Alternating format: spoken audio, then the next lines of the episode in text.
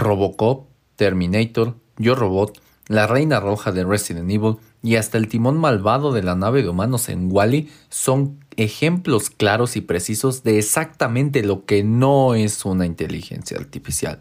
Y aunque sí puede ser y es una fuente potencial de desempleo para ciertas carreras, no te preocupes. En este episodio te diré cómo evitar que una máquina te quite tu empleo. Pero definitivamente no son robots asesinos, tampoco es una fuerza malévola que nos ve inferiores, y menos fue creada por Illuminatis. Y, como ya te imaginarás, no es brujería, es tecnología. Lo que sí es la IA, es decir, la inteligencia artificial, es un conjunto de métodos matemáticos, código de programación y tecnología de cómputo que hacen que la computadora imite nuestra forma humana de pensar, estableciendo redes neuronales capaces de generar aprendizajes de acuerdo a la información que obtiene. Uf. Una IA aprende de la misma manera que tú aprendes a no meter un tenedor al contacto de luz, con ensayo, error y repetición. Y que no te engañen, no es tecnología de la NASA y no acaba de salir. En realidad, el término inteligencia artificial existe desde 1956, el cual fue por primera vez dicho durante la conferencia en Dartmouth. Sin embargo, la IA tiene sus inicios incluso desde la época de los griegos. Las ideas más básicas se remontan a antes de Cristo. El famoso filósofo Aristóteles fue el primero en descubrir un conjunto de reglas que describen una parte del funcionamiento de la mente para obtener conclusiones. Y Exibio de Alejandría construyó la primera máquina autocontrolada que fue un regulador de flujo de agua. Racional, sí, pero sin inteligencia. Mucho tiempo después, en 1936, Alan Turing diseña formalmente una máquina universal que demuestra la viabilidad de un dispositivo físico para implementar cualquier cómputo formalmente definido, en otras palabras, el ancestro de las computadoras actuales. Este gran sujeto contribuyó enormemente con el desarrollo de la computación y del pensamiento de las máquinas hasta su fallecimiento en 1954. Después, en 1973, Alan Coleman Manner y su equipo en la Universidad de Aix-Marseille crean Prolog, un lenguaje de programación muy usado en la creación de IAs. En 1986, McClelland y Hart publican Parallel Distributed Processing, que estableció los principios de las redes neuronales, modelos matemáticos que emulan las conexiones de las neuronas humanas para darle la capacidad a las computadoras de establecer conexiones por ellas mismas. Con esto, una computadora podría hacer cosas sin que un humano le diera una orden directa. En 1977, Garry Kasparov, campeón mundial de ajedrez, perdió una partidita ante la computadora autónoma Deep Blue. Luego IBM desarrolla su computadora Watson en 2011 y en 2018 se lanza la primer tele con IA, que fue del G y muchas cosas más han pasado. Hoy la inteligencia artificial juega StarCraft, Go, Jeopardy, eh, arregla imágenes, corrige tus errores de ortografía, compone música, escribe noticias, resuelve casos en la corte, detecta delincuentes y hasta es capaz de saber qué tan buen ciudadano o ciudadana eres de acuerdo al gobierno de China. Pero, pues entonces, ¿para qué estudio o trabajo? Si la IA me va a quitar mi chamba. Ve todo lo que hace. Pues sí, la IA mueve el mundo actual desde coches autónomos hasta el por qué tienes comida en tu refri. Y sí, carreras como periodismo, derecho, contaduría, vendedores y el sector de atención al cliente están en mayor riesgo de desaparecer.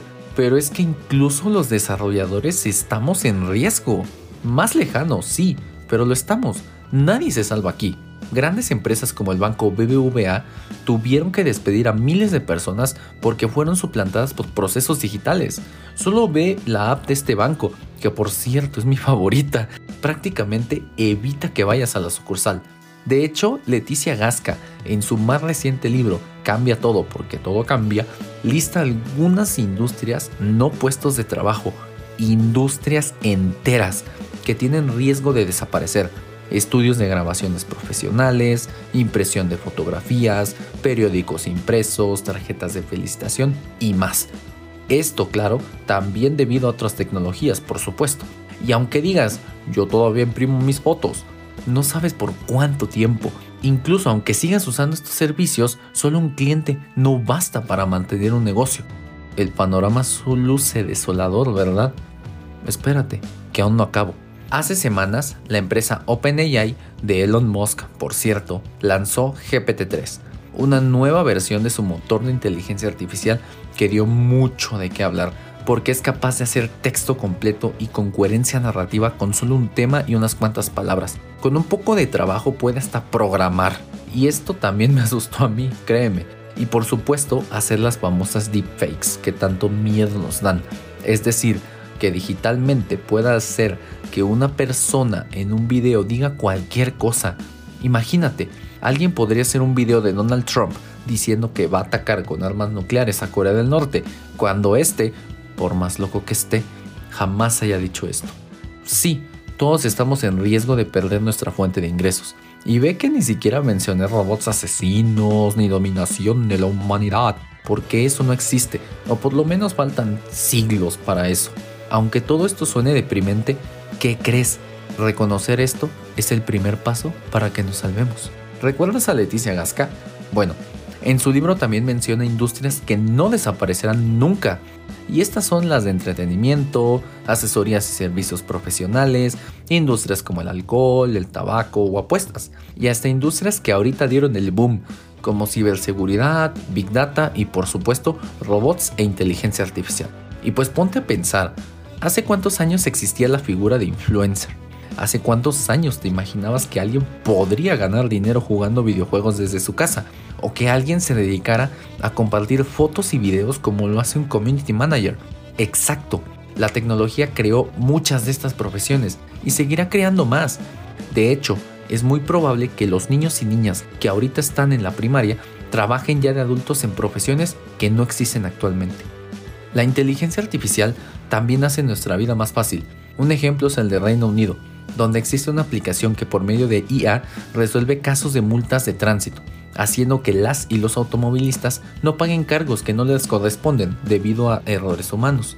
Otro claro ejemplo es el sector de los alimentos. En el campo, la IA puede determinar cuándo, dónde y a qué hora es el momento más adecuado para cultivar, regar, cosechar y hasta preparar la tierra, todo con base en el historial de la parcela. Y no voy a hablar de su uso con drones porque ese es tema de otro episodio. También la IA puede controlar la refrigeración de los alimentos haciendo que duren más tiempo frescos. Y por supuesto que la IA de Google o Facebook hicieron que descubras algún nuevo restaurante que te gustó. Otro ejemplo es en la escritura. Gmail, la muy usada app de correo, permite autocompletar escritos y corregir tus errores de ortografía, ahorrándote tiempo y evitando penas ajenas muy probablemente ya hayas notado esto. Pero lo que probablemente no has notado es que Google es capaz de predecir la intención de búsqueda cuando escribes en su buscador. Puede determinar si quieres un tutorial, un producto de compra, ir a un lugar o solo información. Microsoft por supuesto que la usa. Y como te lo mencioné en el episodio pasado de cómputo en la nube, tienen servicios de inteligencia artificial que puedes usar para hacer lo que quieras. Además, los juegos de Xbox como Halo o Gears of War usan la IA de la casa, o sea de Microsoft, para emparejarte en partidas online con las y los jugadores más adecuados de acuerdo a tus habilidades. Por supuesto, Apple no se queda atrás.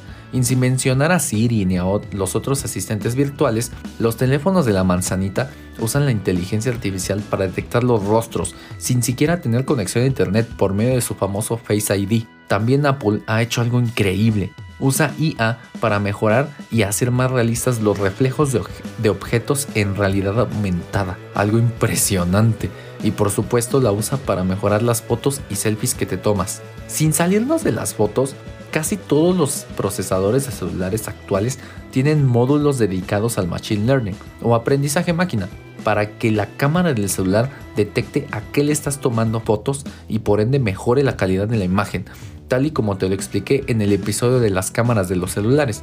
¿Ves cómo todo se conecta? Y sin irnos lejos, la IA también ayuda a controlar tu consumo de batería, aprendiendo cuándo lo usas más, cuándo lo usas menos, para dar más o menos consumo de energía. Así cuida más tu batería y prolonga la vida de tu celular. Lo mismo hace al regular el brillo automático de tu pantalla o a eliminar o apagar aplicaciones que ya no usas. Además, ayuda a detectar enfermedades desde una gripa hasta cáncer. Ayuda a hacer seguimiento de los bosques para saber qué tan sanos están. Y por supuesto, logra recomendarte videos divertidos en YouTube y muchas cosas más. Simplemente los humanos ya no podemos vivir sin la IA. ¿Ves que la inteligencia artificial no es tan mala? Ah, pero si ni te he dicho cómo funciona, ¿verdad? Bueno, pues recuerdas que la IA aprende por ensayo y error pues sus modelos matemáticos son capaces de detectar patrones de acuerdo a la información brindada, requiriendo una cantidad considerable de información, y claro que sea información de la buena. A este ensayo y error se le conoce como entrenamiento, sí, como el del gimnasio. Y simplificadamente es así, tú le mandas la foto de un gato y la palabra gato. Después de mandarle varias fotos de gatos, la IA poco a poco aprenderá que si la foto tiene un ser peludo con ojos de color, delgados, eh, con bigotes y orejas puntiagudas, es muy probable que sea un gato. Oye, pero si le mando la foto de un perro chihuahua, entonces te manda una probabilidad de que sea un gato más alta que con la foto de un labrador, por ejemplo. Para resolver esto, tú también le debes de mandar fotos a la IA con chihuahuas, diciéndole que esto no es un gato, y así poco a poco aprende que si tienen las características de uno de estos perros, no es un gato. Pero ¿por qué probablemente? Bueno, recordarás que son modelos matemáticos, pues la IA se basa en la estadística, y es por ello que jamás te va a asegurar nada. Te da una probabilidad de no sé, un 80, un 90% de que es algo, de que es un resultado, y ya tú decides si lo tomas o no. Y las máquinas aprenden esta probabilidad a partir de los datos. En el mundo actual creamos enormes cantidades de datos en el transcurso de nuestra vida, a partir de los mensajes de texto, correos electrónicos, publicaciones en redes sociales, interacciones en nuestro celular, lugares a los que vamos, etc. Además, millones de sensores crean todavía más datos en hogares, automóviles, ciudades, transporte público y hasta fábricas. Los científicos de datos pueden usar todos estos datos para entrenar modelos de Machine Learning recuerdas que te lo mencioné, para que puedan realizar predicciones de acuerdo a las relaciones que encuentran en los datos, que es lo que te expliqué del gato básicamente. Pero existe un problema muy grave que nos afecta a casi todo el mundo, o por lo menos al no desarrollado. La gente que ha desarrollado IA por mucho tiempo y obviamente usan los datos que tienen a la mano, que son los rostros de personas de tonos de color blancos en su mayoría, con ciertos rasgos faciales, ciertos comportamientos y ciertas formas de hablar. Esto hace que los modelos de inteligencia artificial no estén optimizados para personas de Latinoamérica, Asia, Medio Oriente, África y más. Esta es una de las razones por las que muchas de las funciones de IA, como Google Duplex, que te da la posibilidad que una IA reserve por teléfono algunas citas sin que tú siquiera tomes el celular, no estén disponibles en México ya que los modelos no están adaptados para nuestros países y a veces ni para el español, haciendo que no funcionen correctamente. Y esto genera, obviamente, un atraso en los avances de los países, aunque también esta es una gran oportunidad que se puede aprovechar. Y luego está el tema de la ética, que es muy importante en la tecnología, al final la IA hereda la ética y la moral de las personas que la crearon, sus intenciones y hasta sus sesgos y creencias. Si una IA está diseñada para decir groserías cada vez peores, lo hará. Y aunque le pongas buenas palabras como datos, va a estar entrenada para decir groserías. ¿Por qué crees que el iPhone no detecta una foto tuya en su Face ID? Además de porque posee sensores de profundidad, es porque aprendió a no detectar imágenes planas. Pero este tema de la ética lo hablaré más a detalle en un futuro episodio. Pero aún no me has dicho cómo evitar que la IA me quite mi trabajo. Es sencillo, si no puedes con ella, únetele. Y no hablo de fusionar tu cerebro con la IA, eso aún no se puede hacer. Espera que Elon Musk avance más con sus chips en el cerebro. Hablo de integrar lo que sabes hacer con el aprendizaje máquina. Seas de la profesión que seas, lo puedes hacer. La IA es una tecnología y toda tecnología es una extensión de nuestras capacidades humanas. De hecho, yo tengo el sueño utópico, es decir, muy bueno para ser cierto, que la IA y los robots nos librarán de las cadenas del trabajo humano, nos servirán al darnos todo para sobrevivir y seremos libres de hacer lo que nos plazca. sí, claro. Mira, la IA sí nos tiene ventajas en muchos aspectos. Es incorruptible, no se cansa, trabaja 24/7, no tiene preocupaciones por su familia que le impidan hacer su trabajo, de hecho no tiene preocupaciones en general porque aún no es capaz de generarlas, y además puede hacer millones de cálculos en una fracción de segundo. Pero la IA no es perfecta. Actualmente le es imposible detectar el contexto de lo que dice o de lo que recibe. Es decir, que puede pasar como no ofensiva palabras o imágenes que en ciertos países sí que lo son. Y obviamente no es capaz de detectar qué es bueno o qué es malo de acuerdo a parámetros humanos. Porque son eso, parámetros humanos. Además tenemos dos cosas que la IA aún no es capaz de imitar. Y no lo hará hasta en un muy buen tiempo.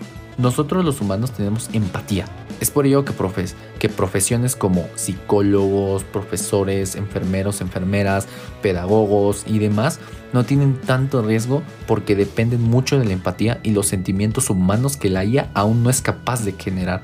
Y la segunda ventaja es justamente esa, la capacidad de crear, de generar. Si pusiste atención al episodio, te darás cuenta que en ningún ejemplo la IA es capaz de crear algo de la nada, ya que se basa en la información que ya creó un humano.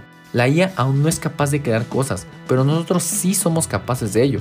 Digo, la creamos a ella. Y por supuesto, hasta el momento, una IA no se puede reprogramar a sí misma, o por lo menos no de manera eficiente. Pero tú claro que puedes reprogramarte.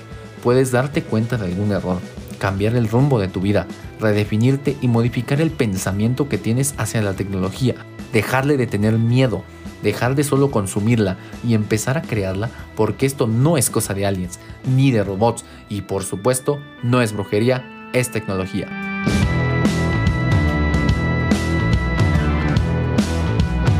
Muchas gracias por escuchar este podcast. Espero que te haya servido y hayas aprendido. Por favor, compártelo con tus conocidas y conocidos, en especial con personas que les interese o necesiten aprender sobre tecnología. Recuerda que la tecnología la creamos los humanos, así que no hay que tenerle miedo ni mucho menos odio. Hay que usarla a nuestro beneficio, porque nosotros la dominamos. Experimenta, juega, aprende y haz muchas cosas con ella. Sígueme en redes sociales para mandarme tus dudas, puntos que quieres que toque en el programa y participar en las dinámicas que haré en Facebook, Twitter, Instagram, LinkedIn, YouTube y hasta en TikTok. Me encuentras como No es brujería, es tecnología arroba burgería tech, todo junto. Los links se los dejo en las notas del programa. También déjame una valoración positiva en Apple Podcast y sígueme en tu plataforma de podcast favorita. Eso me ayuda mucho para seguir trayéndote más contenido. Mi nombre es Jesús Guzmán, host de este programa. Para elaborar este podcast me baso en mi experiencia de más de 5 años como desarrollador de software y en una muy buena investigación cuyas fuentes te dejo en las notas del episodio. Aquí te explico desde por qué tu celular tiene varias cámaras hasta cómo es que funciona la gran red que te permite escuchar este podcast, el Internet. Aprende y escucha la magia que hay detrás de tu pantalla, porque esto no es brujería, es tecnología.